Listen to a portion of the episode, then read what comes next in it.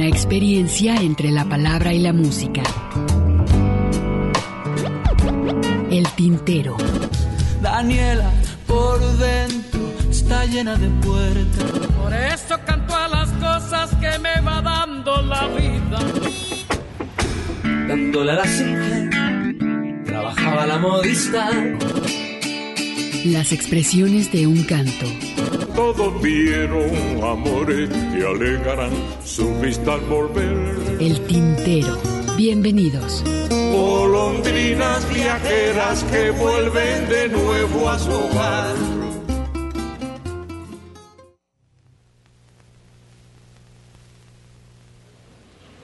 Entonces yo creo que es la posibilidad de que la gente sueñe, de que la gente ame. Y la gente sueña, la gente le gusta la fantasía, la gente, la gente le gusta la imaginación, la gente le gusta la imaginación porque la mente humana está hecha de imaginación.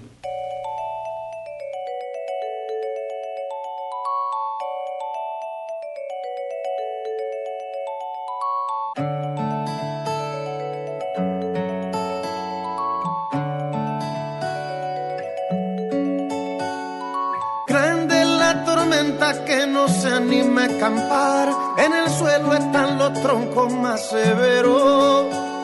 Anegada la sabana, se hizo río el manantial. Tanta lluvia que ha borrado los senderos. Viejo mapa que no nos dirá cómo llegar. Adelante solo reina un gran fanguero.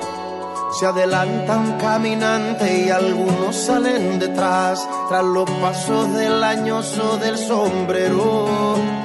¿Acaso tú sabes la ruta? ¿Acaso ya pasaste antes? ¿Sabes de atajos y grutas? Cuéntanos todo lo importante. Todo lo importante.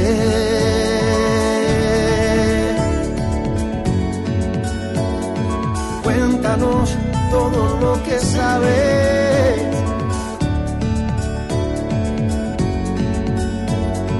Cuéntanos todo lo que sabes. Vengo de un tiempo de plagas y sequías, pero a sangre y sudor se hizo cosecha. Más lo que se pudo que lo que se quería, y heme aquí latiendo en esta fecha. No me sé el camino, solo tiran de mí los anhelos de posibles maravillas. Salgo a caminar, pues no aprendí a dormir mientras en el zurrón, mientras en el zurrón, mientras en el zurrón queden semillas.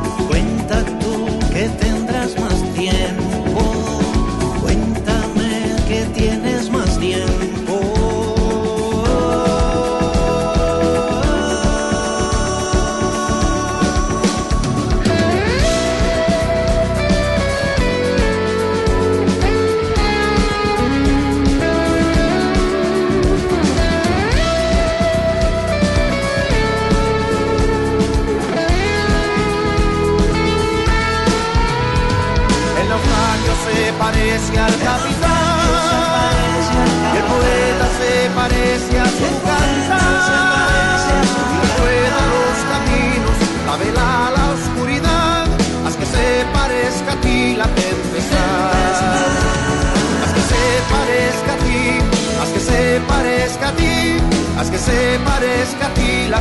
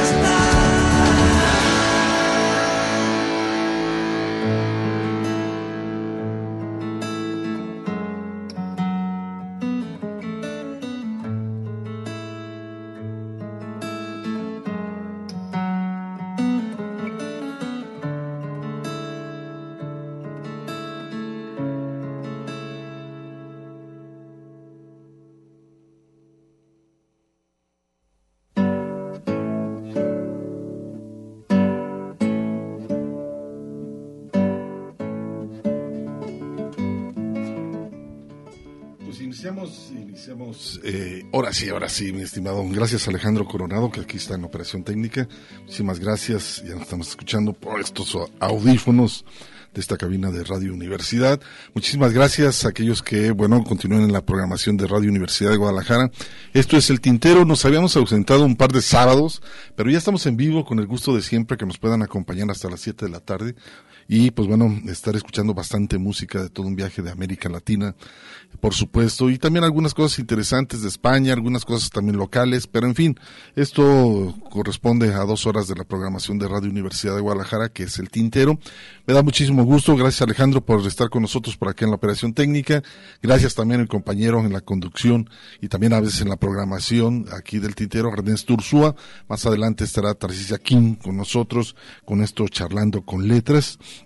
Y por supuesto también saludos a Lagos de Moreno, a Colotlán, que nos escuchan a través de, esta emisora, por supuesto, en esta parte del estado de Jalisco. Y también si quieren escuchar algunos programas ya pasados, se pueden eh, meter a la página www.radio.udg.mx y ahí, pues bueno, pueden escuchar algunos eh, programas ya retransmitidos y por supuesto también nos puedan hacer sus comentarios a través de la página del Face.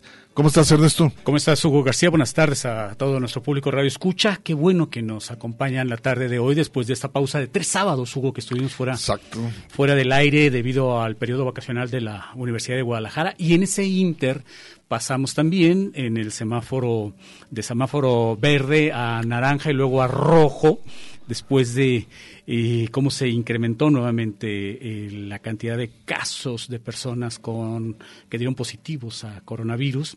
Y bueno pues ahora extremamos nuevamente precauciones. Pero bueno estamos aquí al aire en, en, en este sábado de agosto hongosto, dirían algunos. ¿Hongosto? Que nunca, nunca he sabido ni en dónde recolectan hongos ni de qué tipo, es más, no conozco, no, no sabría diferenciarlos. Pero bueno, y con esto empezamos también con la tempestad, este tema entre Buena Fe y Silvio Rodríguez. Así que los invitamos a que nos acompañen la tarde de hoy que estaremos eh, con ustedes hasta las 7 de la tarde. También estaremos hablando de la nueva programación de Radio Universidad de Guadalajara, tratando de refrescar lo que sale a través de esta frecuencia del cuadrante de los 104.3 megahertz de la frecuencia modulada. Así que, eh, pues, qué bueno que están con nosotros y pues empezamos, Hugo. Así es, bueno, ahorita lo mencionaste, iniciamos el tintero con Tempestad, con esta agrupación de eh, Buena Fe esta agrupación que surgió en el año de 1999 y quizás eh, en el 2002 fue uno de los mejores grupos de la industria discográfica por allá en Cuba y hacen un dúo con este cantante que es Silvio Rodríguez. Vamos a, continuar y nos vamos con Rosana Carvajal, ella Somos Viento, es una cantante también del folclore argentino, de músicos santagueños, y por supuesto vamos a escuchar eso que se llama Somos Viento, y lo ligamos con Adelina Señarés, que muy conocida como Teresa Parodi, esto que se llama Resistiendo.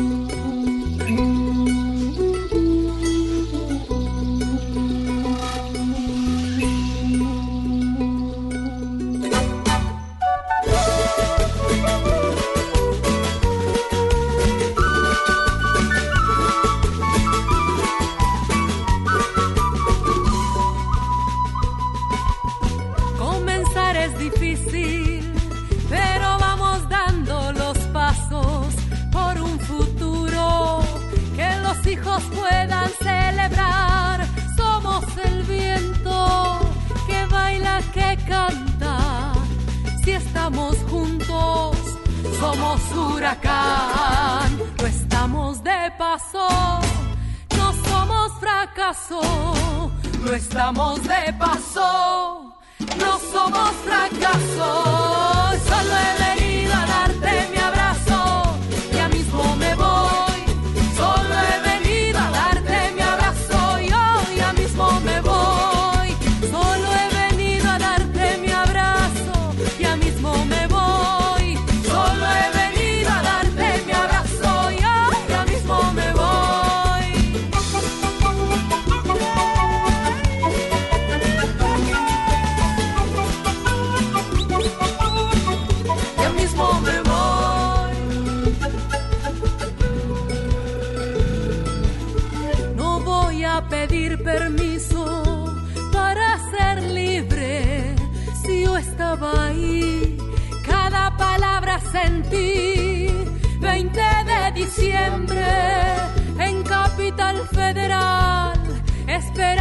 y abrazo, libertad y dignidad. No estamos de paso, no somos fracaso, no estamos de paso, no somos fracaso.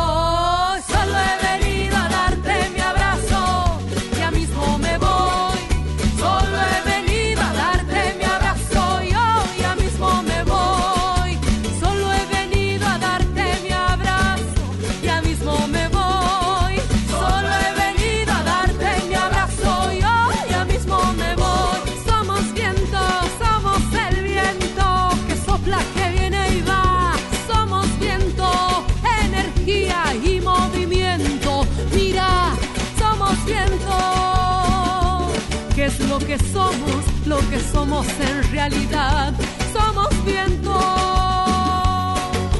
Viento, no estamos de paso, no somos fracaso, no estamos de paso, no somos fracaso. Ay, solo he venido a darte mi abrazo, ya mismo me voy,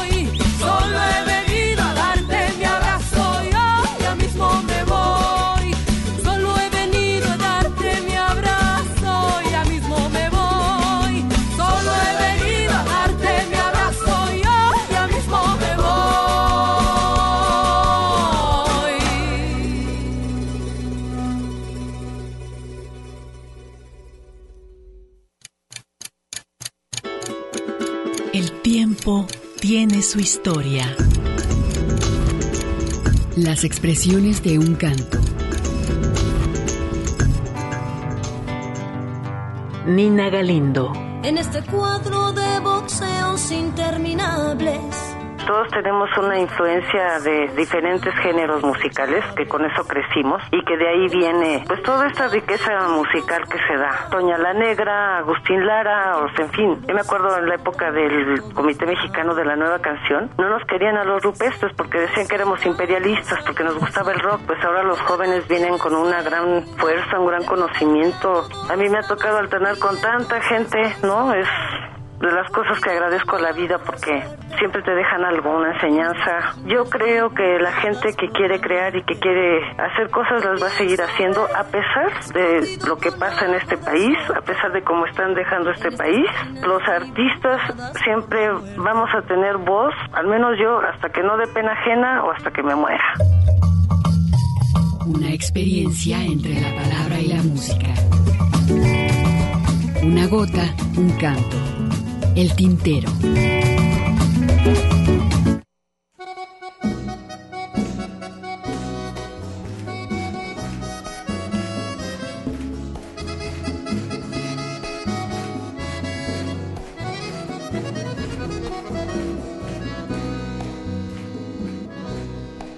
Mientras escribo no sé qué me dice, que aunque parece que ya no hay razón, con lo que sucede, porque no puede con nuestra canción. En la subasta se llevaron todo, enajenando nuestro corazón. Se repartieron hasta lo imposible, pero no pueden con nuestra canción. Nos han robado hasta la primavera,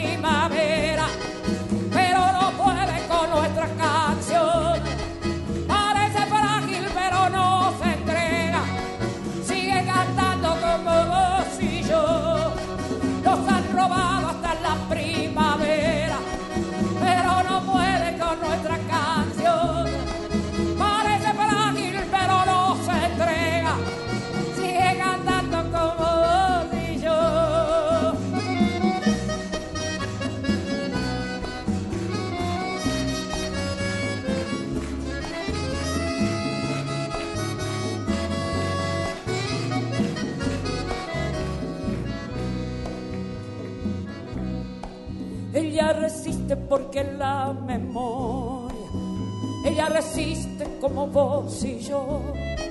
Ella desnuda nuestras alegrías, nos hacen libres desde el corazón.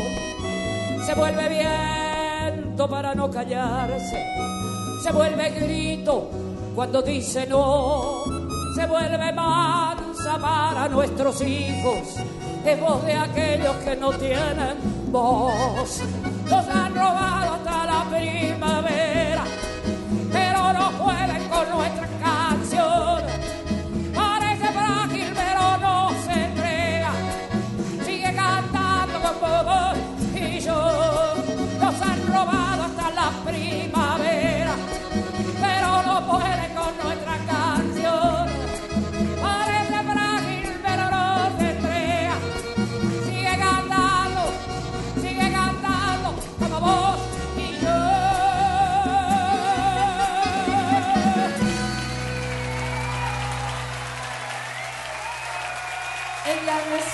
Porque la memoria, ella resiste como vos y yo.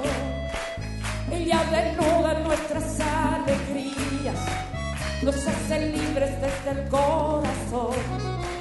Se vuelve viento para no callarse, se vuelve grito cuando dice no. Se vuelve mansa para nuestros hijos, es voz de aquellos que no tienen voz. Nos han robado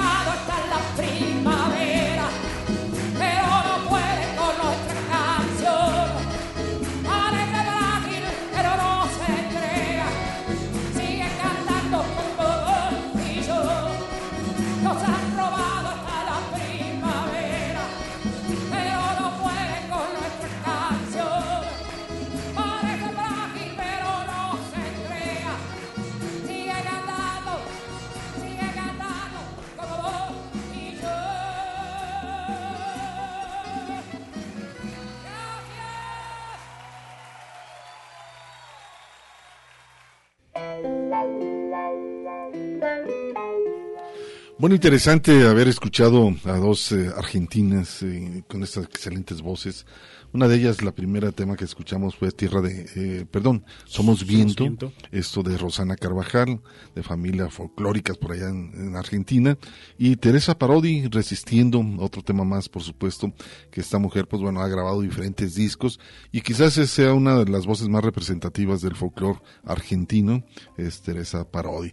Pero pues bueno, con esto estamos iniciando el tintero, y ya empezamos a tener algunos comentarios a través de la página del Face, cual me da muchísimo gusto, José Luis Barrera Mora, en vivo de nuevo, esperábamos con ansias, nos dice José Luis Saludos, Barrera, muchísimas gracias. gracias. José Luis, Mario Gómez, también nos habla desde por allá de eh, Tijuana, ya hacía falta en vivo, muchísimas gracias Mario. Gracias, saludos. Carlos Nava, feliz sabadito de, eh, del maratón musical, muchísimas gracias también por sus comentarios y podemos seguir eh, a través de esta página.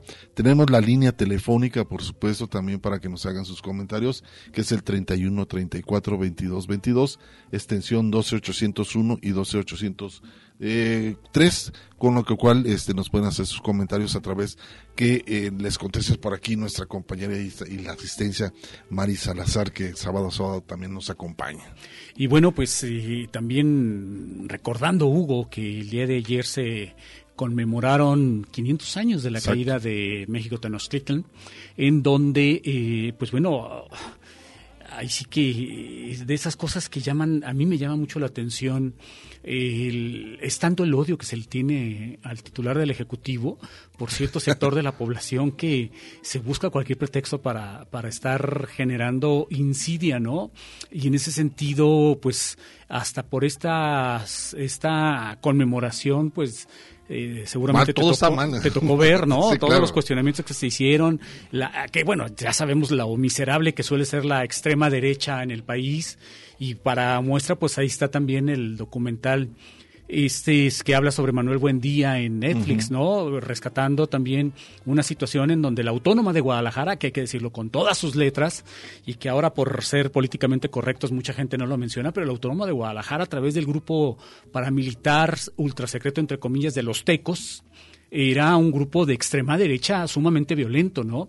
Y al cual se le, se le atribuyen muchos vínculos, tanto con la CIA como cierta responsabilidad también con el asesinato de un periodista como Manuel Buendía allá en la década de los 80, y también se le atribuyen ciertas responsabilidades que no han sido documentadas a un personaje como Manuel Bartlett, que en aquel entonces era secretario de gobernación. No debemos olvidar ese tipo de, detalles también, que son esas, con justa razón además, esas cosas que le cuestionan mucho al tabasqueño, ¿no?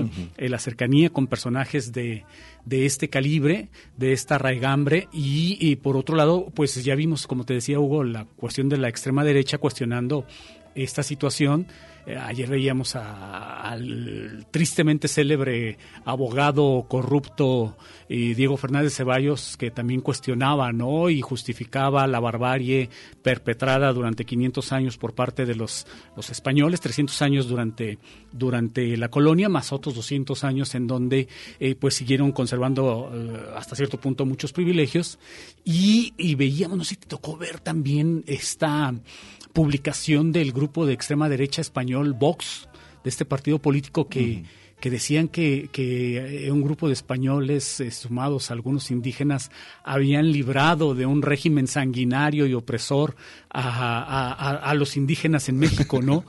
Eh, y, y, y de veras, este, uno se pregunta cómo a estas alturas que además cuando te metes a, leer los comentarios y a ver la historia que se imparte en el caso de la educación pública o la educación oficial española, no tienen autocrítica alguna, Hugo, sobre eh, los excesos que cometieron. Ellos están en el entendido y les siguen enseñando a sus jóvenes, a sus niños, que no cometieron excesos, que ellos lo que hicieron fue venir a liberar a un pueblo.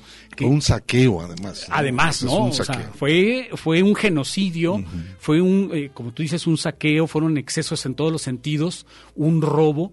Y, y ellos no lo entienden así, no se les enseña a sus jóvenes que, que, no fue lo que hicieron, que ellos lo que hicieron fue venir a civilizar desde su punto de vista a un subcontinente o a un continente y que eso, eso ese robo que hicieron les sirvió para convertirse en la, en la mayor potencia imperial de la época hasta que llegaron los ingleses con con sus famosos piratas y ahora es uno de los países este, más atrasados en Europa, ¿no? Curiosamente, ¿no? Qué lamentable. Que además este, estos imperios no suelen tampoco durar como que mucho, ¿no?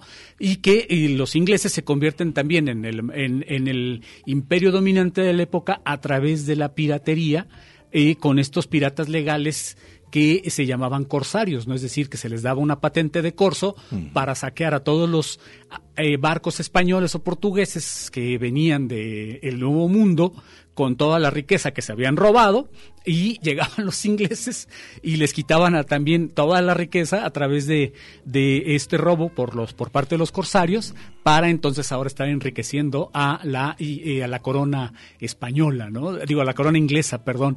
Entonces todos estos excesos que, que han ido permeando la historia, que han ido definiendo la historia y que te digo a mí me resulta impresionante ver que los españoles en ese sentido carecen totalmente de autocrítica para reconocer los excesos que cometieron, la barbarie a la que sometieron a los pueblos de la América Latina.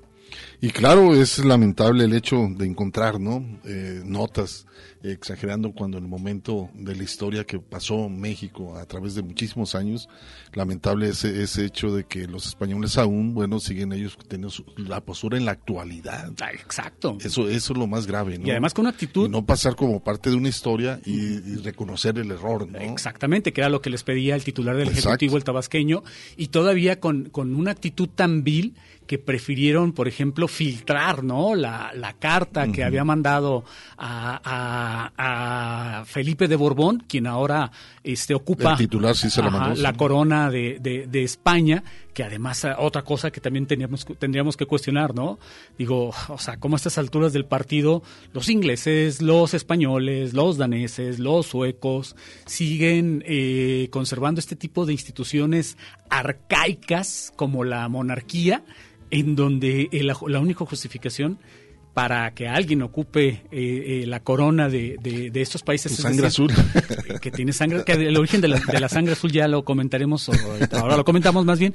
pero, pero Hugo, eh, el asunto es que la única justificación para decir que son monarcas es porque aparentemente Dios, ese concepto, ese concepto que muchos creyentes manejan como Dios, les otorgó la, la, titularidad de esta corona, ¿no? Y que entonces, por tanto, tienen que estar pasando a sus familias es, esta corona porque pues, es un mandato divino, ¿no? Y lo de la sangre azul se manejaba, sobre todo en, en la Francia de previa a la Revolución Hugo, eh, como la, las, los cortesanos, la nobleza, no se, eh, no se bronceaban, no se asoleaban, eh, tenían una piel muy blanca. Y tú sabes, Hugo, que cuando una persona tiene la piel muy blanca se le transparentan las, venas, y se ven azules, ¿no? Entonces, por eso se pensaba que, comparado con la gente que tenía que salir a trabajar. Blanquita con el moreno. Exacto, ¿no? Entonces decían, es que esta gente por eso tiene sangre azul, ¿no? A eso se refieren con, con el origen de la, de la famosa frase de que la realeza tiene sangre azul porque no se exponían al sol y conservaban la blancura de su piel. Pues ahí está, eh, qué mejor, pues bueno, vamos a escuchar un poco más de música. Oímos música, Hugo. Fíjate que seguimos este, escuchando, este, recibiendo comentarios ahorita después de, de, este bloque. Vamos a escuchar, más bien, este, yo creo que nos vamos a corte, ¿no, Alejandro? Ya son los 27, mejor nos vamos a corte y regresamos en un momentito más. Por malo está.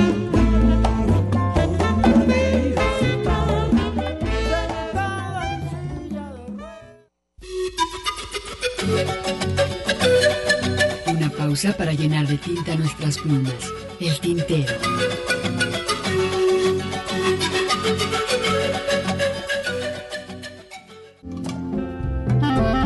La poesía a través del canto. Escuchas el tintero. Una mujer, claro que sí, pero de edad una mocosa.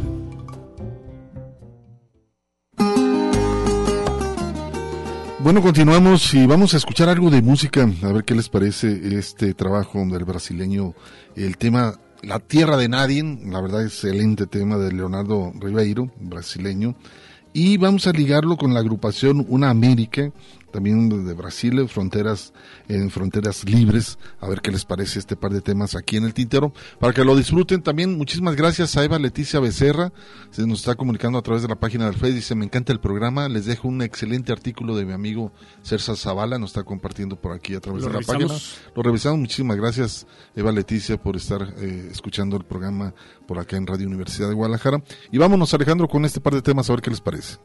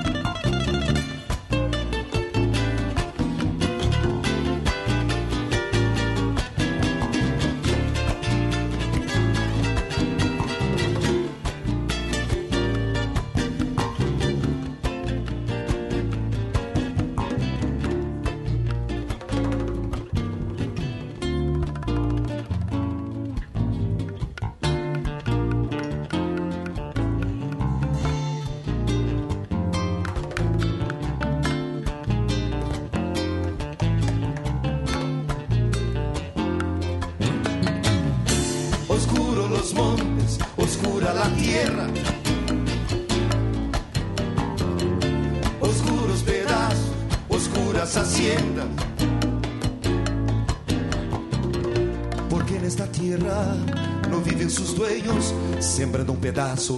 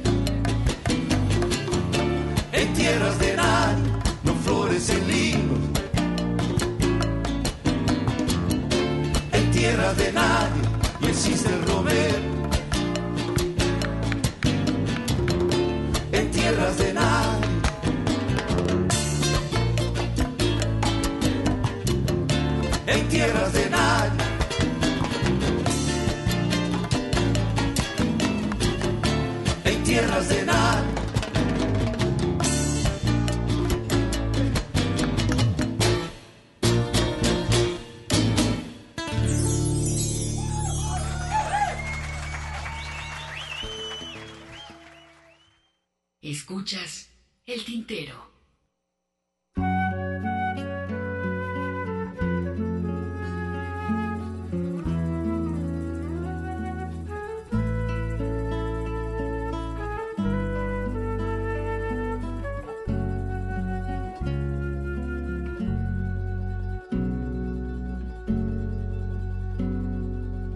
Estradas vazias, madrugadas frias que trazem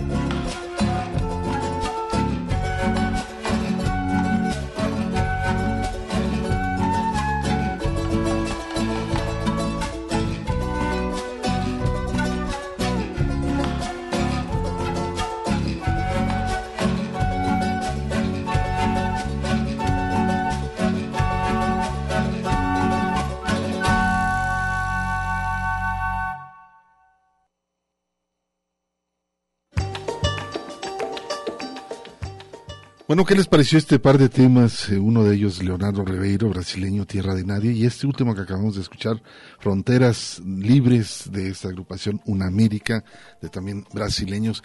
Muchísimas gracias por los comentarios. Ah, me da muchísimo gusto eh, saber de Adi Rodríguez. Un saludo para Le Mandamos un cordial abrazo, por supuesto.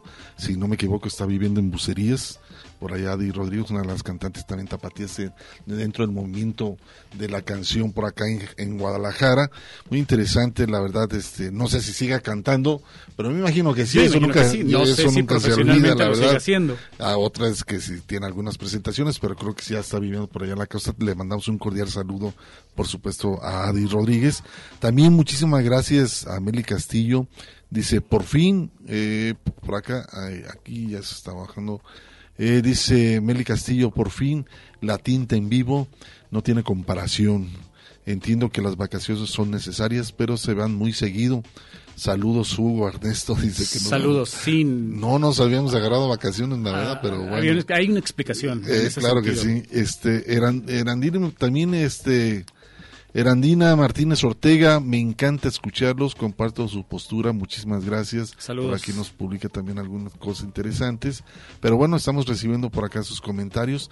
Por supuesto, también tenemos la línea telefónica en vivo 31 34 22 22, extensión 12801 y 12803, para que también hagan sus eh, comentarios y también, ¿por qué no? También nos hagan también sus críticas a través de este medio de comunicación.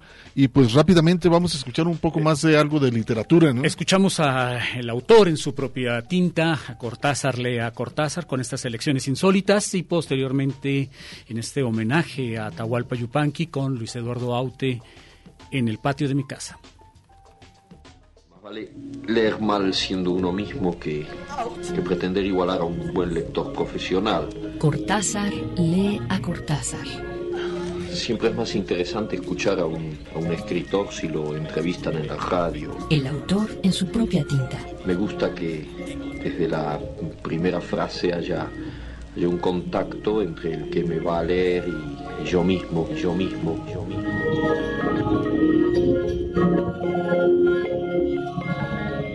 Una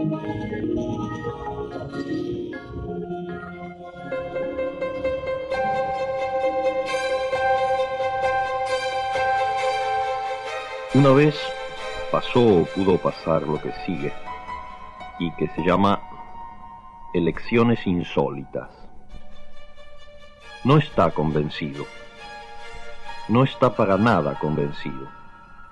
Le han dado a entender que puede elegir entre una banana, un tratado de Gabriel Marcel, tres pares de calcetines de nilón, una cafetera garantida, una rubia de costumbres elásticas, o la jubilación antes de la edad reglamentaria, pero sin embargo no está convencido. Su reticencia provoca el insomnio de algunos funcionarios, de un cura y de la policía local. Como no está convencido, han empezado a pensar si no habría que tomar medidas para expulsarlo del país. Se lo han dado a entender, sin violencia, amablemente. Entonces ha dicho, en ese caso, elijo la banana. Desconfían de él, es natural. Hubiera sido mucho más tranquilizador que eligiese la cafetera, o por lo menos la rubia. No deja de ser extraño que haya preferido la banana. Se tiene la intención de estudiar nuevamente el caso.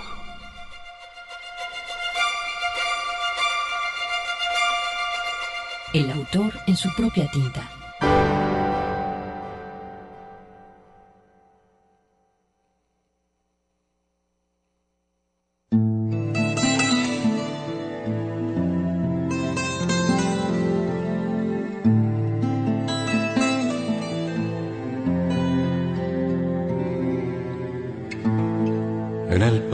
De mi casa, un arbolito nació. De mañana yo lo cuido, de noche lo cuida Dios. Muchachito milagrero, barbechito de maíz. No es cierto que yo lo cuido, es el quien me cuida a mí. Es el quien me cuida a mí.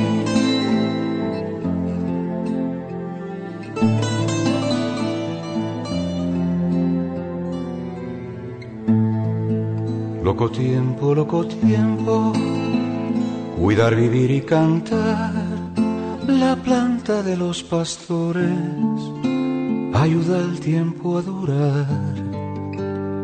Quiero llegar a mi patio y ver la planta crecer, jugar con su primavera, quedarme quieto después,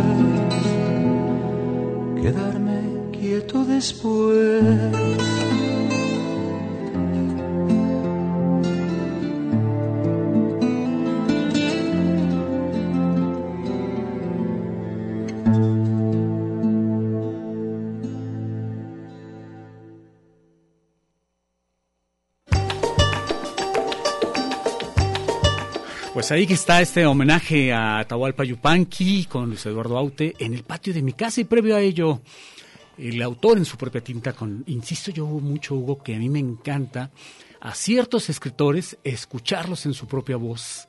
Creo que y le da... No a todos, un- ¿eh? Sí, por eso te digo, a ciertos escritores escucharlos en su, pro- en su propia voz porque creo que le da un sabor muy Esa particular a las ¿no? lecturas, ¿no? Así es, y pues bueno, escuchamos a Cortázar esto que se llama Elecciones Insólitas. Y ahorita mencionabas a Aute con el, en el patio de mi casa, es un tema de Atahualpa Yupanqui. Eh, fíjate que si realmente quieren conocer la obra a través de otros cantantes la obra de, este gran, que fuera un gran compositor argentino, una muy buena referencia a través del folclore argentino, que es Atahualpa Yupanqui. Este, este, este tema sale del disco Yo tengo tantos hermanos, que fue una producción del 2001, que se le hace un homenaje donde, bueno, también eh, ese entonces participó Alberto Cortés, Víctor Heredia, Pedro Aznar, Mercedes Sosa, Piero.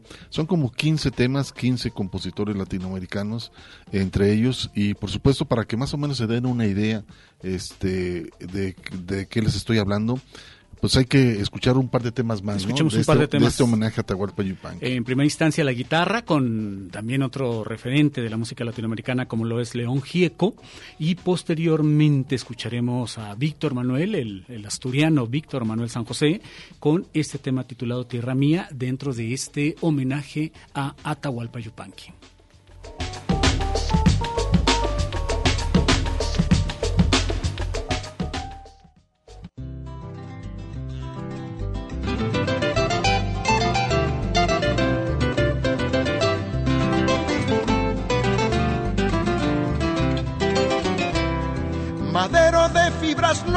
Que trajiste de la selva, la voz de todos los pájaros y el zumbo de cien abejas. El sol te puso alegrías, la noche te dio tristezas, para adornar tu garganta del cielo bajo una estrella. Todas las cosas del monte, de los llanos y las sierras andan caminos sonoros por la huella de tus cuerdas.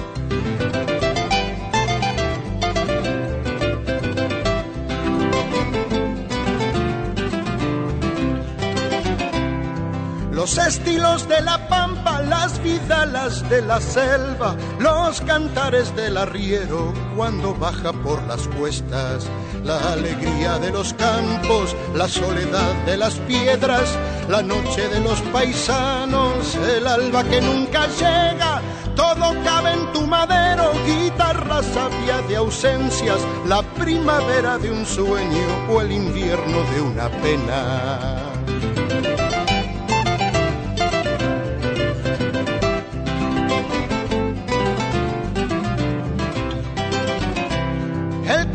Que nos trae y el camino que nos lleva nos llena el alma de cosas que solo en ti se emparejan.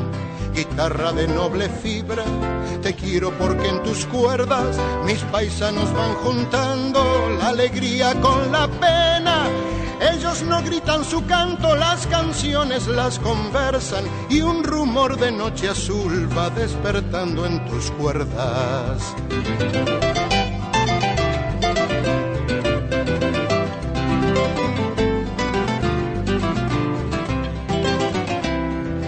Cruz para mi tumba con mi guitarra y mi quena. Lindo responso al silbido del paisano que se aleja. Guitarra de mi cariño, no hay nada que no comprendas. Eres el alma sonora que nos afirma en la tierra. Todo cabe en tu madero, guitarra sabia de ausencias, la primavera de un sueño o el invierno de una pena.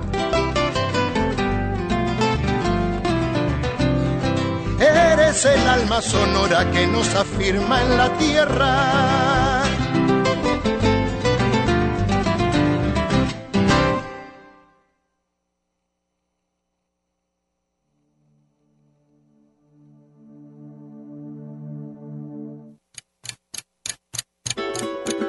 El tiempo tiene su historia. Las expresiones de un canto. León Gieco. Las canciones sirven para la lucha, sirven para las luchas sociales, sirven para la lucha de los derechos humanos, sirven para la lucha de la ecología. Yo siempre digo que no hay nada más hermoso que hacer algo por alguien y no hay nada más tonto y ridículo que nunca hacer nada por nadie. En realidad, eso a mí me gusta ayudar, tengo mucho espíritu de solidaridad y no me lo han enseñado en ningún momento, ¿no? Será por necesidad que lo tuve. Eh, vos me preguntás, ¿qué logro yo con eso? No sé lo que logro, pero por lo menos incentivar a la lucha. Bueno, los abrazo a, todos ustedes que hacen, que tienen la voluntad de hacer este programa tan original y con la música original que pasan, no, por- no lo digo por lo del León Gieco, sino por la demás música que pasan. Y quiero saludar este, muy amablemente a todos los oyentes, este, porque es lo más interesante y lo mejor que tienen las radios. Una experiencia entre la palabra y la música. Una gota, un canto. El tintero.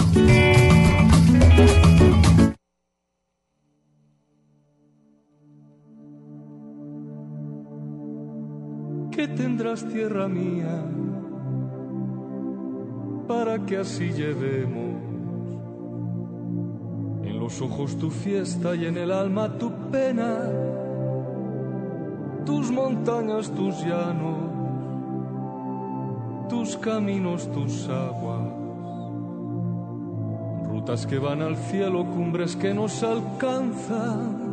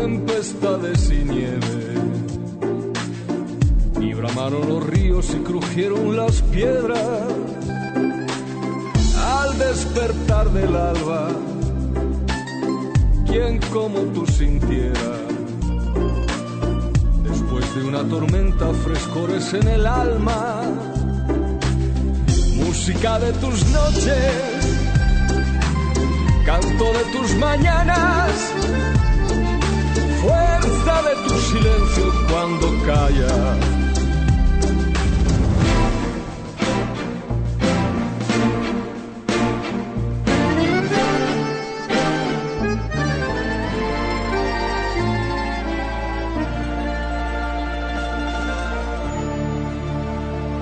fuerza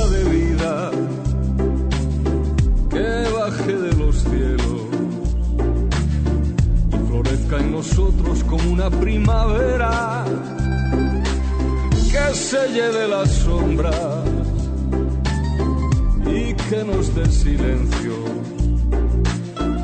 para sembrar en ellos inspiraciones buenas, música de tus noches canto de tus mañanas, fuerza de tu silencio cuando calla,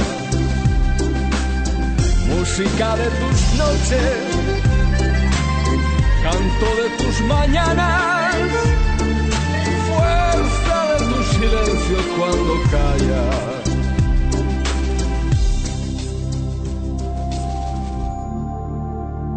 ¿Qué tendrás tierra mía? para que así llevemos los ojos tu fiesta y en el alma tu pena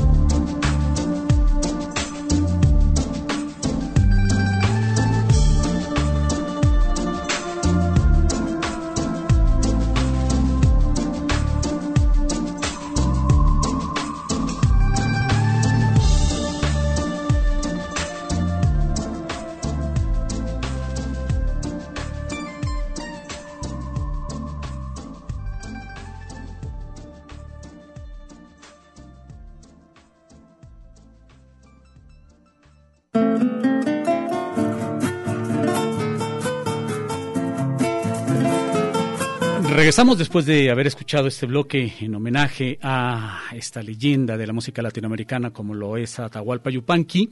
Primero escuchamos a León Gieco con la guitarra y posteriormente a Víctor Manuel San José con Tierra Mía. Es tiempo de un corte de estación. ¿Qué les parece si vamos a este y regresamos?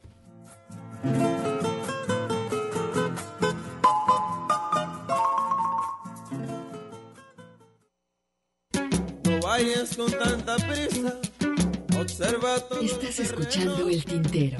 En un momento continuamos. Quédate un ratito y después te vas. Quédate un ratito y después te vas.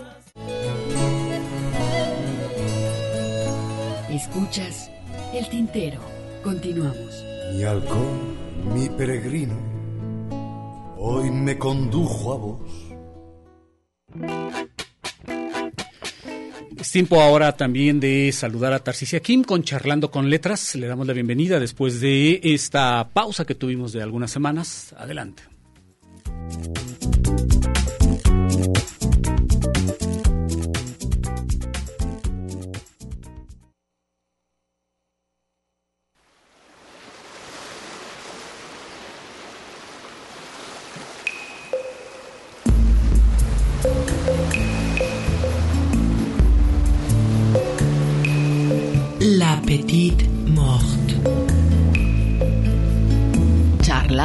Con letras. mojándolo todo, volando por universos de licor, Con Tarcisia Kim. mojándolo todo. He escrito tantos versos que cuando se me pide leer alguno de los muchos miles de versos que conforman mis libros, suelo no atinar al, a lo ideal.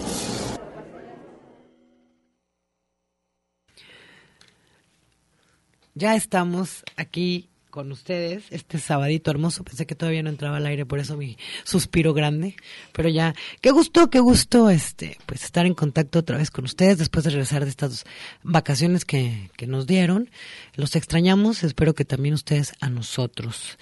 Y bueno, pues el día de hoy tenemos a, a uno de los ya grandes conocidos escritores aquí en Guadalajara, el señor Jorge ¿Cómo está usted? Hola, muchas gracias. Me da mucho gusto estar aquí en Radio Universidad. Creo que no lo sabes, pero también trabajé aquí en los 90 como locutor de noticias en un programa que se llamaba Línea Universitaria con José Díaz Betancourt, eh, Alejandra Shanik, Ra- eh, Jaime Barrera, un montón, Carla Planter, en fin. Entonces volver aquí siento que es como volver a, a mi trabajo de antes y como te decía antes de la entrevista, conozco a muchos que siguen trabajando aquí, que son amigos muy queridos desde los inicios de los 90. Qué bueno, nos da mucho gusto que tengas tan buenos recuerdos de la radio y que te sientas tan cómodo acá. Pues bueno, ahora vamos a, a hablar un poquito de poesía y Jorge Orendain. ¿Por qué? ¿Por qué Jorge Orendain escribe poesía? Bueno, yo desde más o menos entre niño y adolescente, o 11, 12 años, empecé a leer libros por mi cuenta que me iba encontrando en mi casa. Creo que mucho porque permanecía mucho tiempo solo. Entonces los libros y una pequeña máquina de escribir, esas máquinas que todos tuvimos, Remington, eh, mecánica, eh, fueron pequeños refugios para yo crear mis mundos pequeños, ¿no?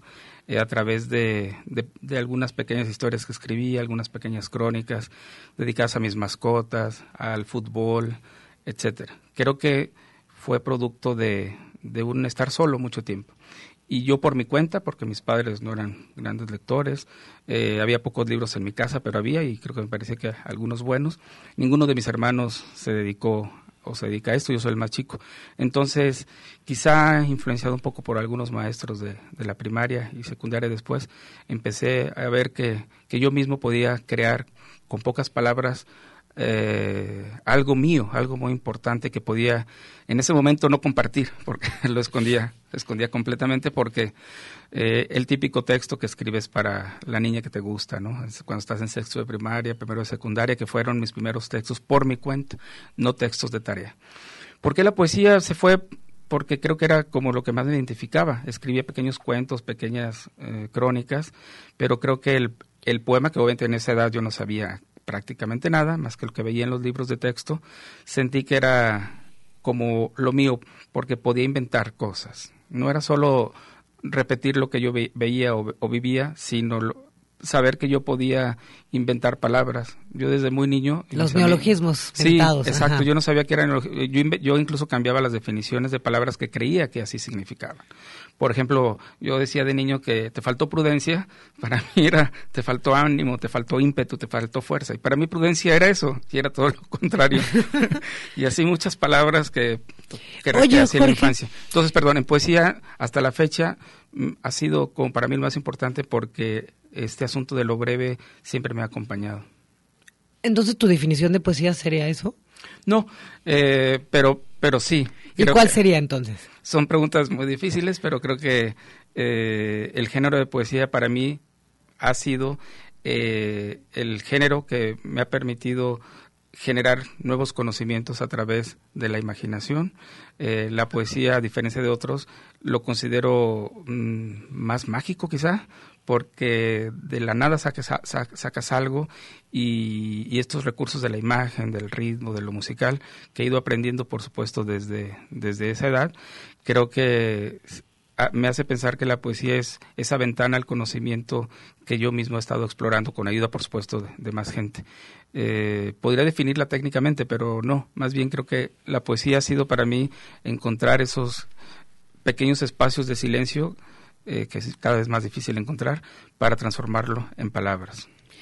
Y dime, Jorge, ¿qué autores te influenciaron para decir, yo escribo eh, esto me gusta y lo voy a publicar, voy a hacer que, esto alguien lo lea. Cuando estuve en secundaria y preparatoria, que ya, ya tenía, ya empezaba a leer más, no, como, no como cuando tenía mis primeros textos, hubo algunos autores que, que me empezaron a, a gustar mucho, sobre todo al inicio de la preparatoria, que fue, por ejemplo, el padre Alfredo Replacencia, de aquí de Jalisco. Empecé a leer algunos poemas de él dedicados a, Jesucristo, a la Virgen, al, Cristo de Temaca, por ejemplo. Eh, yo estudié con los jesuitas prácticamente toda la vida. Después me, corregí estudiando en la Universidad de Guadalajara una maestría y trabajando aquí. Eh, pero yo, a ellos les debo mucho. Entonces estaba yo muy influenciado por mucho por esos temas. Y me encuentro un poeta eh, que escribe sobre esos temas, que yo en ese tiempo los leía mucho y también escribía un poco de eso, pero de otra manera, era un poeta más rebelde, más contestatario, le hablaba a Cristo de tú y hablaba de cosas de la vida muy, muy personales, era un, un, un, poeta terrenal. Ese libro se llamó El libro de Dios, se llama El libro de Dios. Ese para, recuerdo que sería como el primer poeta en forma que empecé a leer y que me, me gustó. Ya leía narrativa, pero en caso de poesía siento que, que me movió mucho más. Oye, Jorge, y dime, entre los más de 10 libros que tienes publicados, o son 10 publicados tuyos? Ahí me perdí la cuenta, son como 8 o 9, sí. bueno, es que yo los conté porque me los mandaste todos por escrito y según yo son 10 libros. Ah, 10, más todas las publicaciones que tienes en diferentes este, antologías y todo lo demás que, que podamos sumar. ¿Por qué no nos regalas uno o dos poemas de entre todo ese mundo que tienes escrito para que la gente que no ha tenido la oportunidad de escuchar tu, tu poesía, tu aliento, tu voz, tu, lo que tienes que decir, pues se dé un poquito cuenta de quién es Jorge. Mira, coincide con eso que te platico de, de este Alfredo de Plasencia, uno de los textos más recientes, y más recientes, me estoy hablando de hace tres años.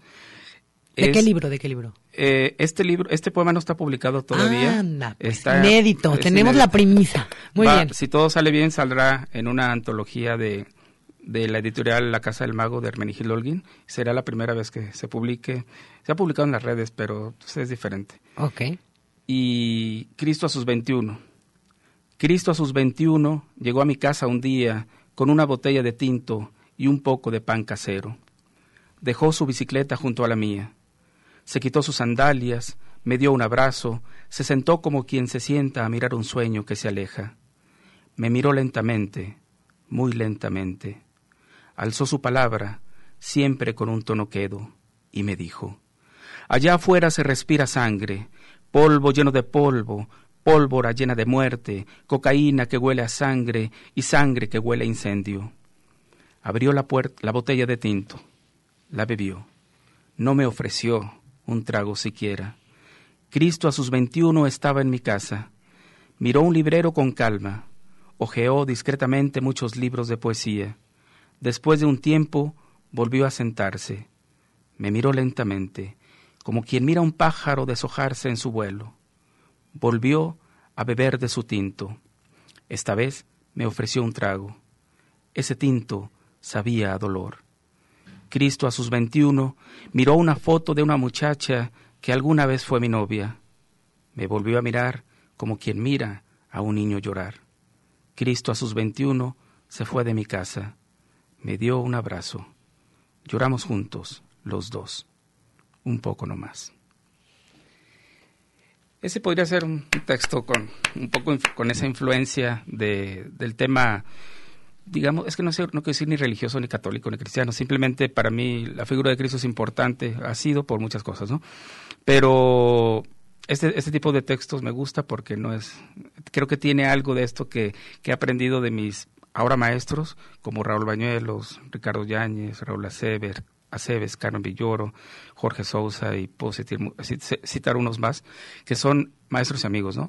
Y esos serían mis otros grandes aprendizajes, esos amigos que, que ahora tengo y que fueron mis maestros y siguen siendo, porque con algunos de ellos estuve en talleres, sobre todo con Raúl Bañuelos. Entonces, eh, este poema creo que es un reflejo también de un aprendizaje con ellos. Muy bien, la verdad está, está bastante agradable. Bueno, les recuerdo que estamos aquí en la Universidad de Guadalajara, en el programa El Tintero, eh, charlando con letras. Si se quieren poner en contacto con nosotros, pueden llamarnos al teléfono 31 34 22 22, extensión 12801 12803 o 12802. Aquí doña Mari Salazar, que tanto queremos, este, nos va a tomar cualquier llamada. Tenemos aquí eh, un montón de libros, y digo un montón porque son un puñotote. Eh, de libros. Bueno, tenemos eh, de, de Raúl Bañuelos. Jorge. Perdón, Jorge, ya, ves, disculpa porque me lo mencionaste. Pues sí, disculpa. hermanos, entonces no hay problema. de Jorge, perdón, de Jorge Nanday, Marpa y Respirar Sombra. Muy bien. Estos dos, estos dos libros son, pues, de la autoría y nos trajo tres y tres. Entonces, pues, cualquier persona que quiera estos libros, lo, pues, lo que tiene que hacer es comunicarse para que se puedan, pues, llevar un buen recuerdo aquí del, de nuestro autor. Y aparte, si nos dejan su nombre, pues podemos conseguir que se los firme ahorita que está aquí. Muy bien, me invitan a alguna cantina y ahí nos vemos. Ándele, eso, eso estaría fabuloso. Ah, o sea que eres facilote con la cervecita rápido, ah, como todo buen poeta. Cumples el cliché. Claro, claro. me parece perfecto. ¿Tienes algún otro poema que nos puedas mostrar? Eh... Sí, fíjate que era así, quizá casi, casi hasta azarosamente. Muy bien. De un, del libro más reciente que, que publiqué en coedición con, con el CUCBA de la Universidad de Guadalajara. Muy bien. Y La Sonámbula. Es una antología de poemas sobre el tema del agua, de, la, de los árboles y de... Eh, eh, ya ves, ya me confundí. Ah, no te apures, a todos Del agua, de los animales y de los árboles. Muy bien. Entonces son poemas que he publicado, algunos muchos son inéditos y es una colección muy bonita. A mí me gusta mucho. Es el libro más reciente que lo pueden encontrar en la librería Carlos Fuentes, aquí cerca, o en la librería del Fondo de Cultura Económica, ahorita, y en Gonville también. Eh, hicimos pocos ejemplares, bueno, hicieron pocos ejemplares y quiero leer uno, un poco tono diferente al, al anterior. El tema del árbol me, me gusta mucho. Fruto inútil. Este árbol es inútil. Su sombra no sirve a los banqueros. Su madera no construye enormes edificios. Sus pájaros no vuelan a la altura de los satélites. Sus raíces no extraen petróleo. Su, follaje no se puede enlatar. Este árbol es inútil. Destruye la dignidad de las banquetas. Desbasura el paisaje de concreto. Reinventa el amor a las parejas. Es castillo de sueños para los niños y sus fantasías de tripulantes. Este árbol es inútil. En él siembro mi mirada y soy su fruto que se pudre. Este hombre es inútil. Bueno, pues ya, ya la gente se pudo dar idea de la que no ha tenido la suerte de leer nada tuyo, pues más o menos qué es lo que tienes que decir en la poesía. Les comento que bueno, este hombre tiene varios libros publicados, este, donde pueden, por ejemplo, conocer pues toda tu, tu publicación? ¿Tienes alguna página de internet donde te puedan contactar o directamente en alguna...? Bueno, en el caso del, del, de estos libros, el de Las Semillas del Río, que es el más reciente, en estas librerías que te digo, Respirar Sombra, que es una coedición, eh, está en, la librería imprenta que se llama Impronta, nada más, ahorita, y el Marpa, que es un libro publicado por Ediciones de lo Imposible, eh, está no está en ningún lado, está ahorita nada más en mi casa, pero espero que el editor Gerardo Esparza eh, nos ayude a, ponerlo en algunas partes. Quizá está en impronta, no estoy tan seguro. Eh, ya de los demás están agotados, pues son ediciones que ya ves que pasadas sí que se agotan. He publicado en la Universidad de Guadalajara, en Conaculta, eh, en Arlequín, en varios que bueno, ya están, ya no son tan fáciles de conseguir más que en librerías de viejo. En internet mm, no suelo tener, sí suelo tener poemas, pero también escribo periquetes, hago memes, entonces no tengo algo específico. ¿Y dónde te encuentra la gente en internet? Con mi nombre. Jorge Pero en Face, en, en todo. En todas las... En todo estoy, por parte del trabajo que hago en la editorial La Sonámbula, estoy en Twitter, en Face, en, Instagram, eh, con mi mismo nombre, Jorge Renday, no, no varía mucho. Eh, entonces creo que no es fácil Eh, ¿Y no es difícil tienes encontrar. alguna lectura en, en puerta, algún evento? Personal no, de mi editorial sí, personal ahorita no. Ahora con la pandemia ya ves cómo han estado las cosas. Sí, mucho Por Zoom difícil. sí tuve varias a, a mediados del año pasado. Ya ves que fue como, como, el, como el boom de, de hacer cosas y ahora han bajado mucho. Pero en cuanto a mi trabajo personal, no, So- solo de mi, de mi trabajo editorial sí. Ok. Bueno, pues nos tenemos que ir. Jorge, perdón por haberte cambiado el nombre. No, no, al Este, contrario, es un honor, Raúl, es como mi hermano. Si me está oyendo, pues un saludo. Muchas, igualmente, sí, un saludo. Muchas gracias por los libros. También nos trajo varios libros, este, de otros autores, si no me equivoco, ¿verdad? Sí, de otros la autores editorial. y editoriales con las que he compartido. Eh, al, gravitar, al gravitar rotando, ediciones de lo imposible, eh, ediciones es- sin margen eh, y otras que de mi propia editorial ya que se llama La Sonámbula, que quisiera dejar aquí para la radio, para que se vayan moviendo también en otros programas y aquí mismo por supuesto, porque también en esa faceta de editor me parece que es muy importante también pues compartir muchas cosas con la gente interesada. No todo es dinero, no todo es lujo. Y hay libros interesantes que luego podrían platicar, por ejemplo, con Cici Rodríguez, que Citlairo Rodríguez, que vive en la Ciudad de México, un libro muy especial de ensayos, se llama Poesía y Desempleo. Entonces, seguimos también esa parte produciendo, porque si los independientes no hacemos nada, nadie hace nada. Claro, en pues. lo editorial. Entonces, ya saben, nos trajo a regalar todos estos libros. Eh, toda la gente que quiera hacerse, este, pues, con uno de estos libros, ponerse en contacto con nosotros, también lo pueden hacer por medio de la. ah, de aquí del, del Face. A ver, dice Rocío Rojas, felicita a Jorge Orendain. Le mando un abrazo y. Muchas gracias. Pues, partic- no sé qué dice al final, perdón, pero algo así, pero te manda el abrazo. Bueno, pues, ah, que participa, entonces que quiere un libro tuyo. Muy bien. Entonces ya tenemos, ah, y acá tenemos más. A ver, este, María. Ay, no sean malos, no les entiendo qué dice. La verdad, Mari, discúlpame, pero no sé leer en, en cursiva. Se siente inundada, dice María Teresa Sánchez Anaya, se siente inundada porque estamos, porque ya estamos en cuerpo y, y alma. Agradece a su hijo que le enseñó a escucharnos y pregunta a Jorge eh, qué autor del, del libro de la vida de Jesús escrito por un obispo. ¿Cuál, ¿Quién es el autor? Mm, No sé, la verdad. No, no son temas que domino, solamente esto que comentaba. Pero en internet será fácil encontrar. Sí, y dice que ella quiere un libro y que así nos invita a las chelas, mira. Ah, arre Lulú, pues, pero a todos, ¿eh? No nomás a él, Sí, todo- también, a, todo- también a todo el equipo del tintero. Así es, y todo producción y demás. Bueno, Jorge, muchas gracias, de verdad. Espero que la hayas pasado bien, un placer, algo que le quieras decir al público para despedirte. Como platicamos al principio, los que estamos en este género de poesía nos cuesta mucho trabajo eh, acercarnos a la gente, a las librerías, a las presentaciones, a tantas cosas.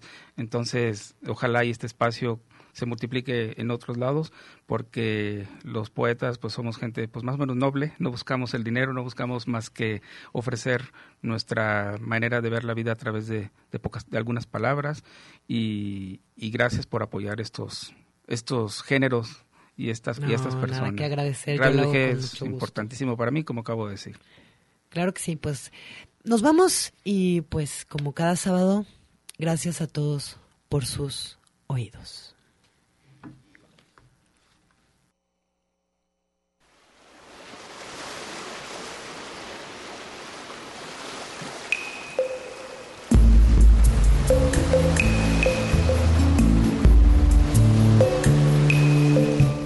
Petite Morte. Charlando con letras. mojándolo todo, volando por universos de licor, Con Tarcisia Kim. mojándolo todo. He escrito tantos versos que cuando se me pide leer alguno de los muchos miles de versos que conforman mis libros, suelo no atinar al- a lo ideal.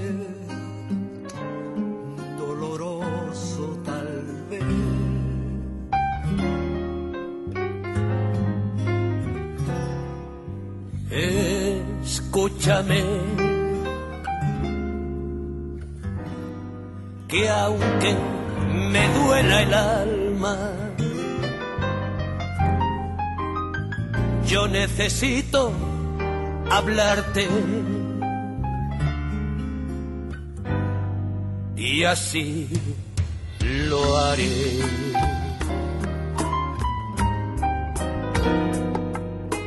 nosotros que fuimos tan sinceros que desde que nos vimos amándonos estamos. Nosotros del amor hicimos un sol maravilloso romance tan divino.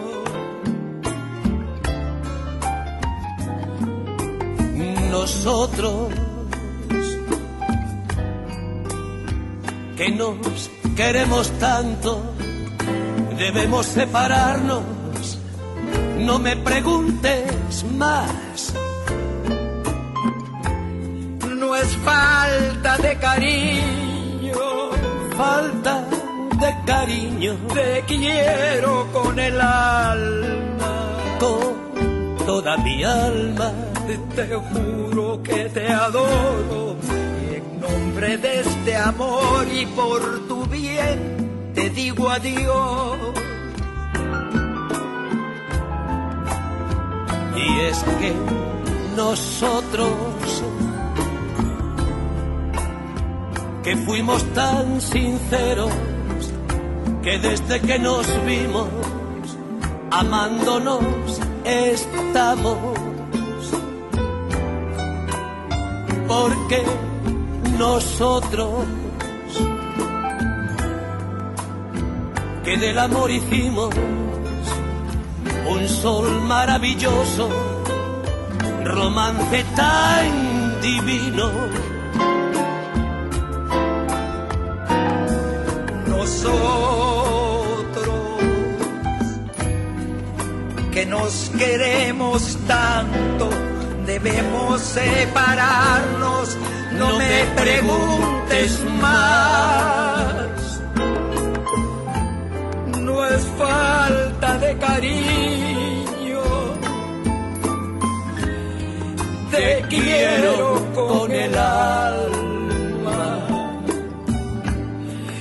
te juro que te adoro y en nombre de este amor y por tu bien, te digo, te digo adiós.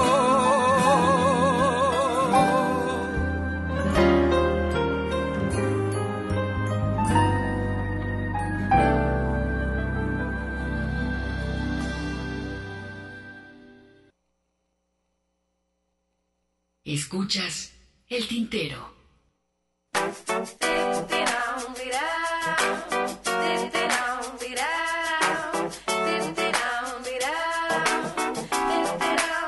Para la Habana que te mira, para la Habana que está al lado.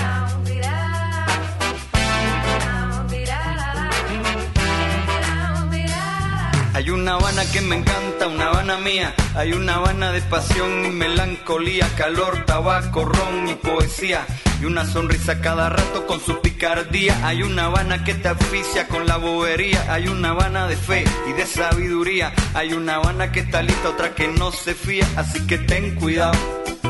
Recuerdo de un barrio bueno, donde se crece apurado. Bicicleta y caramelo fiesta en la casa de al lado, vendedores inventando y miradas de mujer, siempre te voy a querer, Habana que está esperando, como si nada, como si nada, porque yo me siento bien caminando por La Habana, para La Habana que te cuida, para La Habana que te está esperando porque yo me siento bien caminando, caminando. Beba. Le belea, le belea,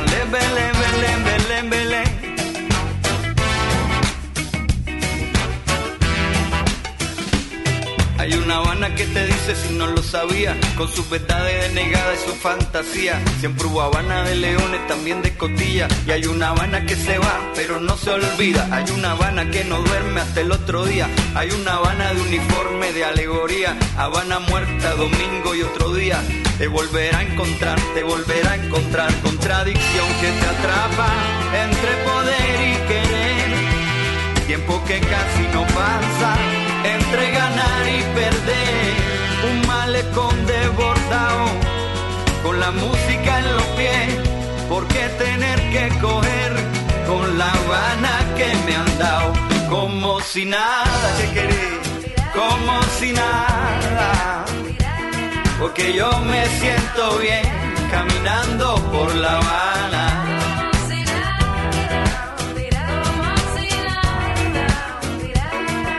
Que yo me siento bien caminando por La Habana.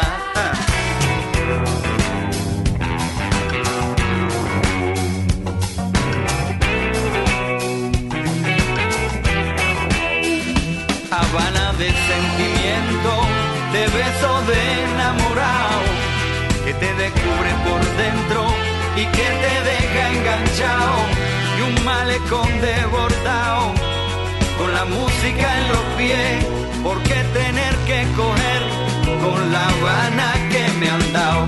Como si nada, check it down, como si nada, porque yo me siento bien caminando por La Habana, para La Habana que te está empujando, para La Habana que te está mirando, porque yo me siento bien caminando y caminando.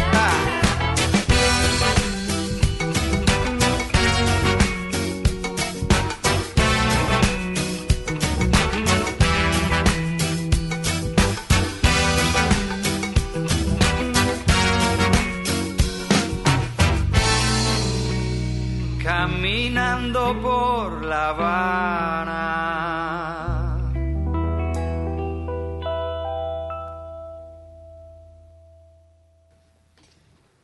Está castigado, Hugo. Pues tiene castigados aquel tocayo, pero bueno, ahorita busca una pista y es lo que sobra ahorita en esa ah, carpeta. Hará magia con la, con la computadora. Oye, fíjate que este recibimos algunos comentarios. Erandini Martínez Ortega dice muy buena, muy dice muy bueno el joven poeta emociona su escritura. Ahorita que estaba platicando este Tarcisia King sobre este gran poeta con Jorge Orendain, pues también nos hace una, le hace una recomendación a Tarcisia, dice, sugiere a Tarcisia eh, imprima algo de emoción en su trabajo. Me pareció fría su manera de reaccionar a los poemas del entrevistado con el mejor interpretación va el comentario. Claro, por supuesto. Es lo que nos dice por aquí. No, y se agradece que, muchísimas gracias que nos tengan la confianza de también de mencionarlo, ¿no? Abrazo, qué bueno que, que, nos lo comenta y también este, es parte de, ¿no? Como siempre lo hemos dicho, ¿no? Que ser abiertos, ¿no? También a todo. Y por supuesto, muchísimas gracias. Yo creo que es lo que vale más a veces. Es lo que un elogio que más nos hace crecer más en ese sentido. Y bueno, vamos a seguir después de haber escuchado este bloque, Hugo. En primera instancia, nosotros, esta versión de Chabela Vargas y Joaquín Sabina, es eh, tiene mucha mucha importancia esta versión a mí particularmente. La relación ¿no? sí la acercación que tuvieron. Particularmente esta versión a mí no me gusta pero sí creo que, que, como documento eh, entre ambos creo que es muy bueno no y aparte como tú dices Hugo la relación que tuvieron el conocerse ya en la etapa final de la vida de, de, Chabela y haber hecho tanta química entre ambos que bueno pero al pues principio no fue tanto la relación digo realmente este Chabela este más bien lo mandó al carajo no exacto tú no en una presentación no lo conocía un choque ya después este, tremendo y, de ahí también surge la anécdota eh, en donde por ahí sale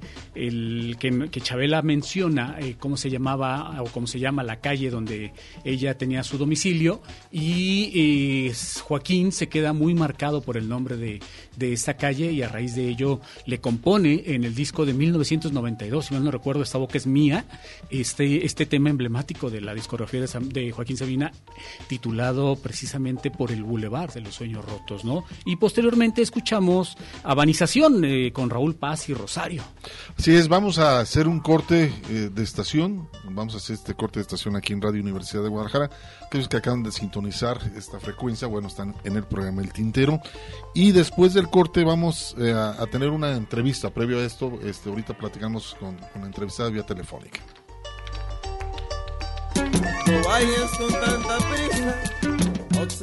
Estás escuchando El Tintero. En un momento continuamos. Quédate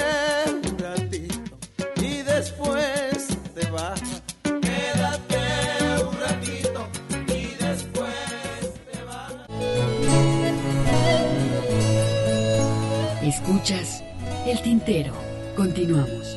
Mi halcón, mi peregrino, hoy me condujo a vos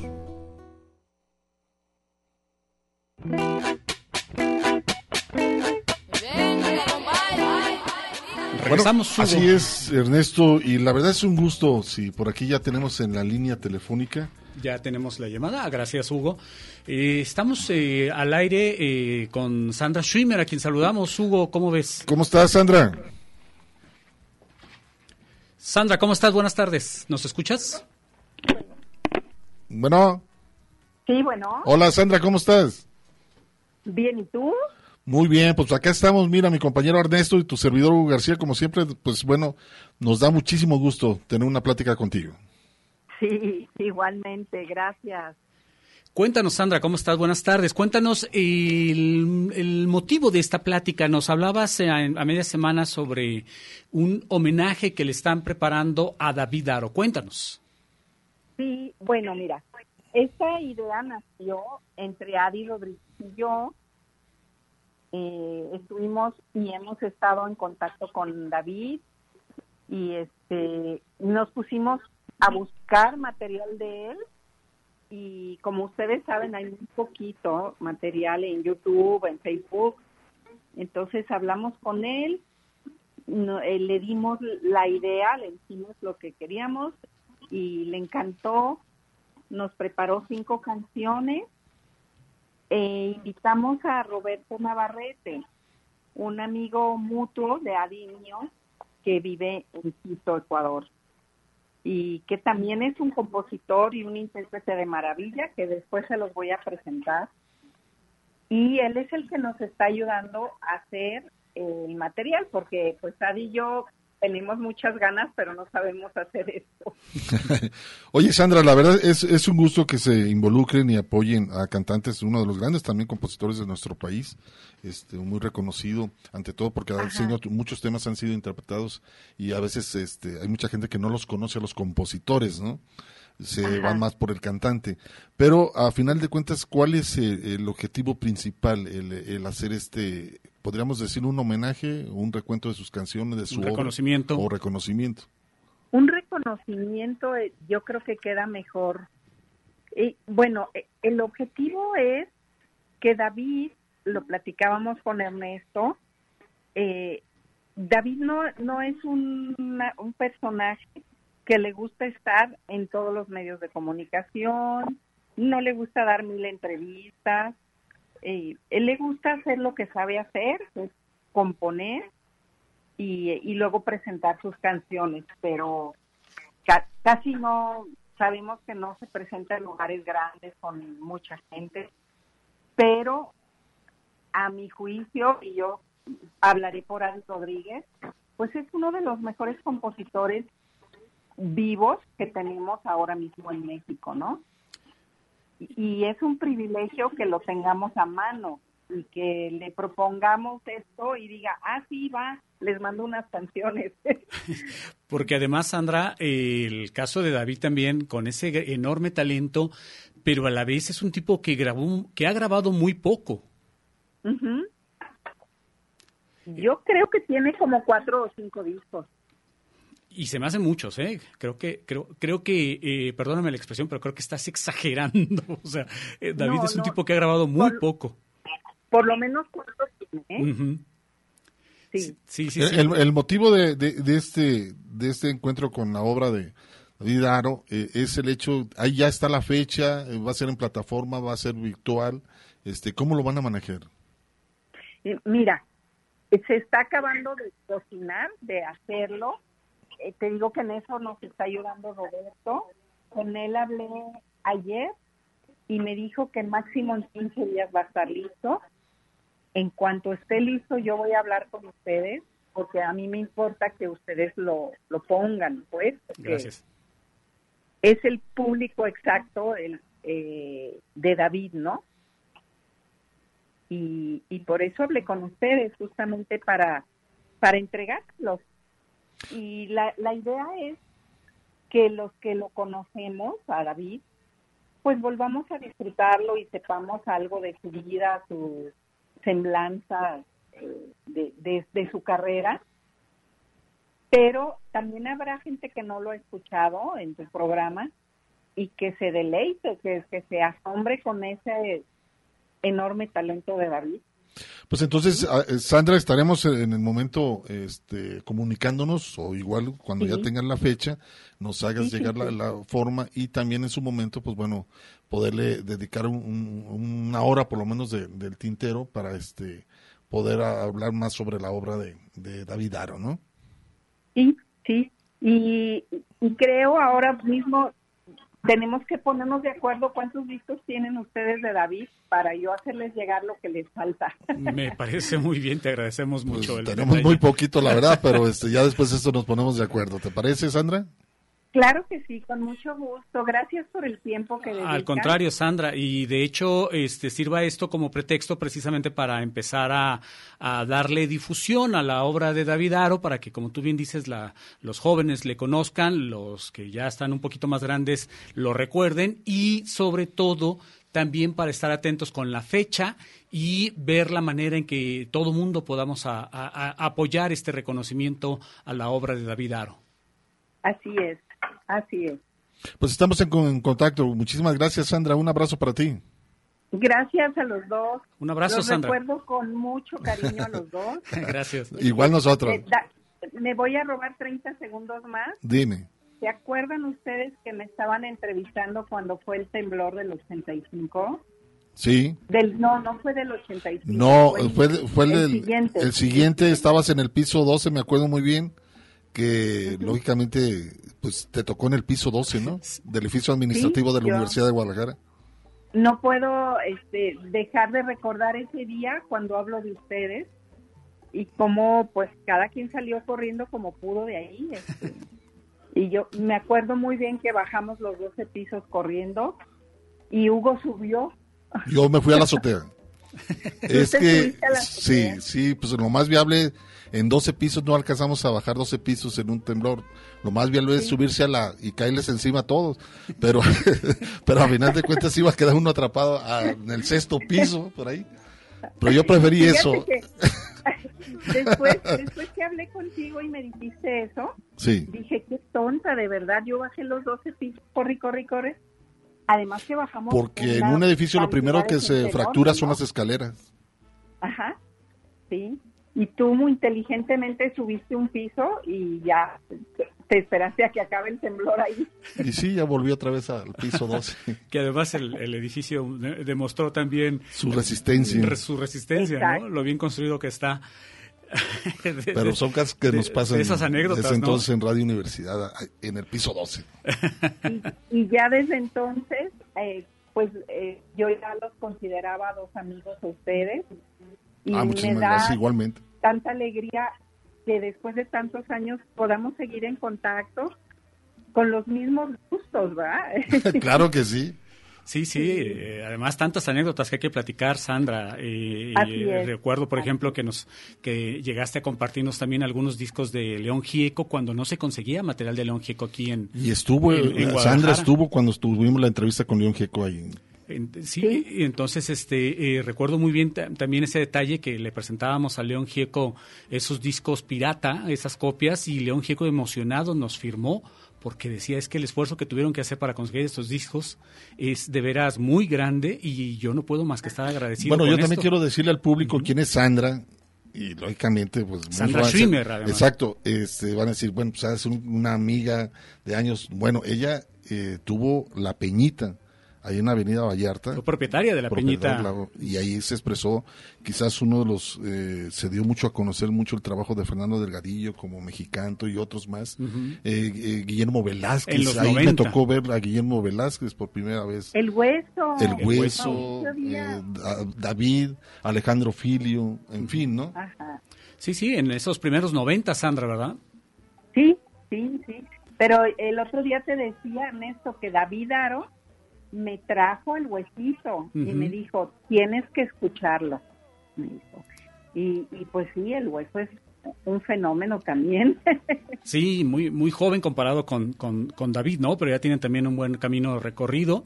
Y en todo caso, pues mira, sirva, sirva esta plática, Sandra, para retomar el contacto, poder platicar más adelante contigo sobre este proyecto en particular, que nos interesa mucho también, por supuesto. Y eh, como objetivo secundario, pues poder también platicar sobre eh, todos los contactos y toda la música que tienes de, de, de muchos cantantes que a lo mejor nosotros no les hemos logrado dar la difusión que se merecen y que tú nos puedes recomendar. Claro, con todo gusto, con todo gusto. Pues estamos en contacto, eh, Sandra, muchísimas gracias, la verdad, un abrazote para Gracias a ustedes por este tiempo. ¿eh? Un abrazo, Sandra, qué gusto saludarte. Igualmente, hasta luego, un abrazo desde acá. Gracias.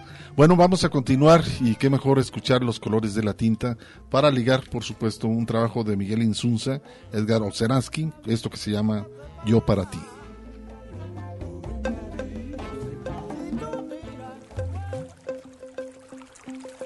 Los colores de la tinta.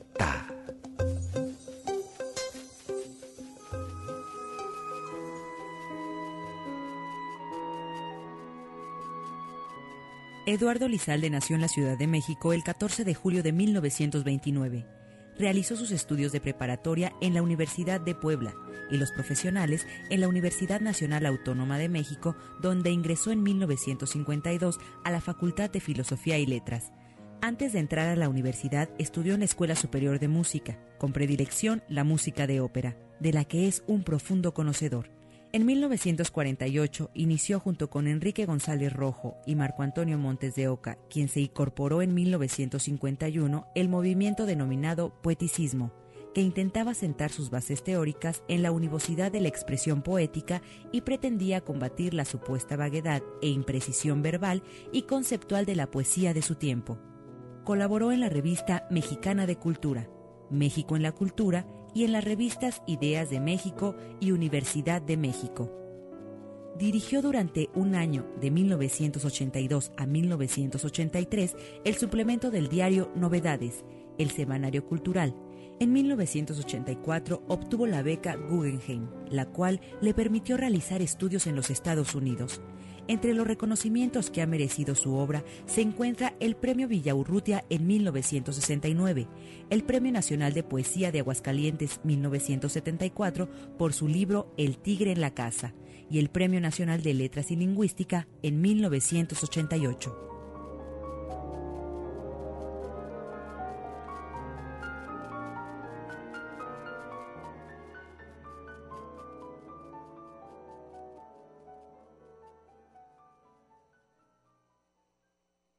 Ahora sí. Saludcita, Carlos. Saludcita.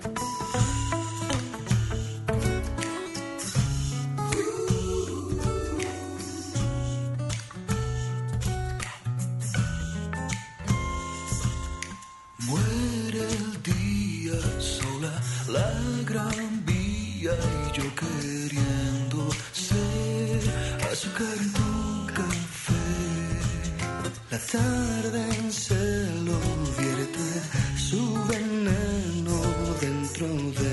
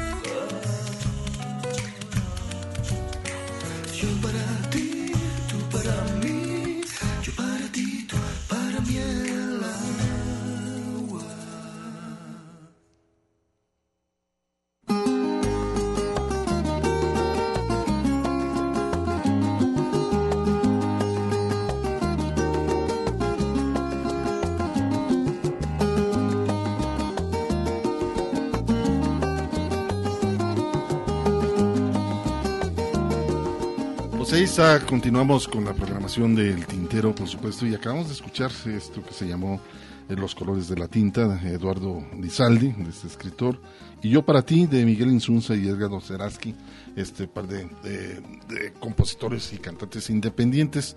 Pues bueno, vamos a escuchar, Ernesto, ¿Qué vamos a escuchar, Hugo? Este, este tema que se, que se titula ¿Cuándo vienes a cagar a la casa? En este caso es cuando vienes a cagar a la casa. No, no es pregunta. ¿Cuándo vienes a cagar a la casa? No es pregunta, es cuando vienes a Francisco cagar a la Barrios el Mastuerzo es un- un tema muy interesante el por qué digo el, el título hace referencia este a paleros lambiscones arrastrados este y que bueno que te venden o se venden no ya ves que antes en, en el- la, la situación de la, de la política para llegar a veces tenías que arrastrarte no No, y sigue siendo, Este, Hugo. no. cargarle el, el, El maletín, portafolio. el portafolio y no por la capacidad sino que la forma de, de Porque ser así lambiscón era, así era la forma de, de ser un escalar. lambiscón y, y es una forma de, de- de obtener un cargo, un, un puesto, ¿no? De, de cierta forma lo, lo narra Francisco Barrios.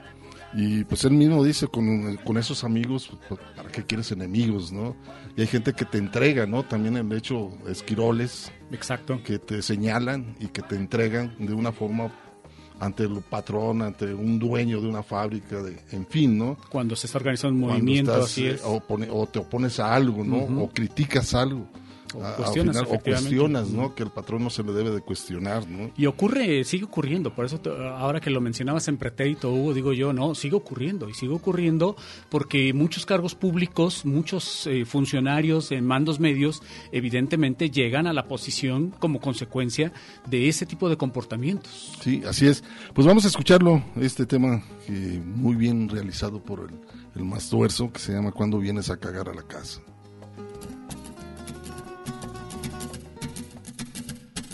Antes yo creía en Santa Claus hasta que me di cuenta que la neta de la corneta es que es un gringo muy ridículo y mamón y que me cae en la mera punta del saxofón. Y es que todos son ojetes, a menos que demuestren lo contrario. Monigotes y culeros, lame huevos y paleros, lambiscones y arrastrados, transan por tres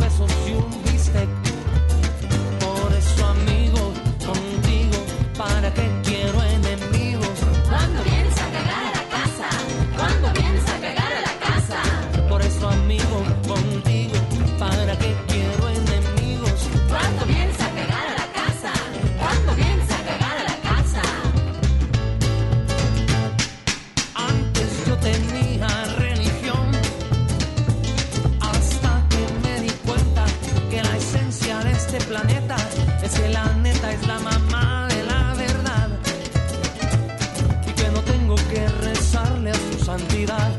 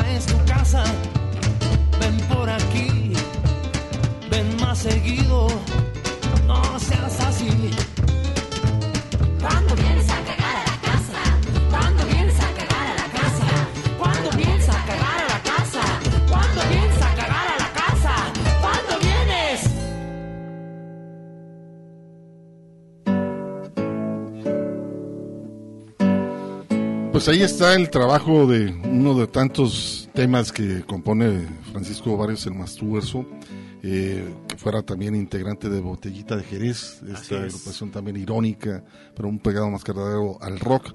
Y él era el baterista, ¿no? Eh, Él, si no me él- equivoco, él era el baterista, sí es. era el baterista, tocaba por ahí en esa agrupación, que llegaron a grabar muchísimos discos, es una agrupación también este, muy original. Muy, Eh, muy buena. Y muy buena, la verdad, este, integrado por los eh, Botellita de Jerez.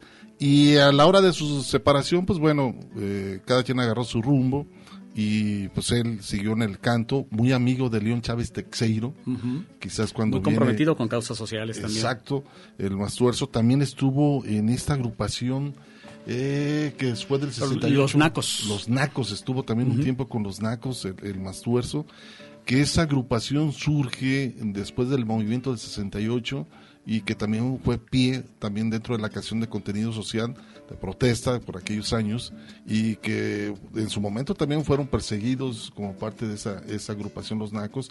Se fue transformando, pero al inicio, lógicamente, la canción era perseguida a través de estas agrupaciones que empezaban a hacer la crítica de lo que se estaba viviendo por aquellos años. Sí, por eso nos llama tanto la atención el, comportamiento de, ciertos personajes que no tienen estas referencias históricas, de que hoy ante la llegada de- del- tabasqueño al Ejecutivo, pues se atreven a decir que, eh, vivimos en una dictadura y que se está eh, este, limitando la libertad de expresión. No, y limitar la libertad de No expresión vivieron lo que era. no les tocó vivir lo que era limitar la, verdaderamente la libertad de expresión, de tal manera que eh, una persona por el solo hecho, imagínate, el no- hoy nos puede resultar absurdo, pero una persona por el solo hecho de cantar una canción era metida a la cárcel, ¿no? Inclusive hasta tenía el riesgo de perder la vida por el solo hecho de cantar una canción. Una de las mujeres que fue muy perseguida por aquellos años fue Judith Reyes. Esa cantante también este, en su momento publicó, tenía inclusive un periódico, era muy radical, le tocó también el, el movimiento del 68 y a través, estuvo encarcelada y a través de sus canciones ella se paraba en las plazas y seguía este, con su guitarra. Lamentablemente, bueno, tuvo una enfermedad, pero una mujer muy contestataria, eh, muy comprometida y muy poco oh, reconocida en el ámbito eh, de la canción de contenido social Así aquí es. en México.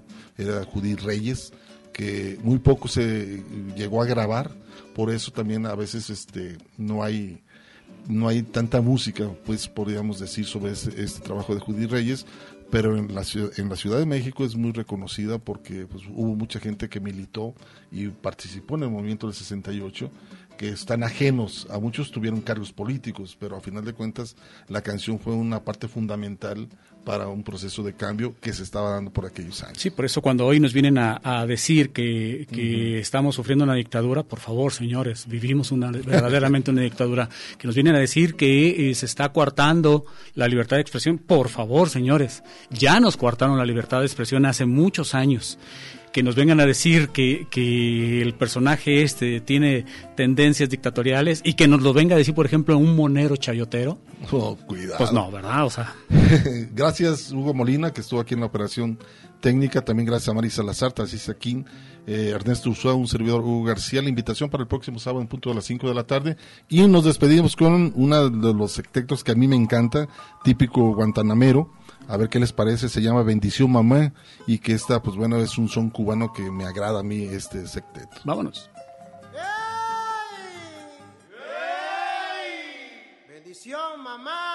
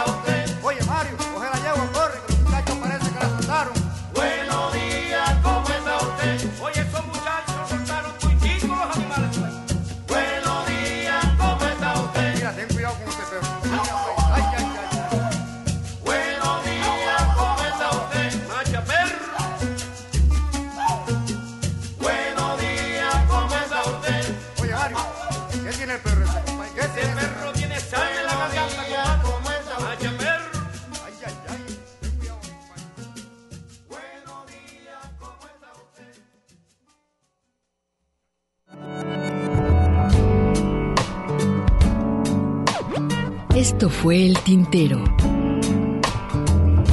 Una experiencia entre la palabra y la música.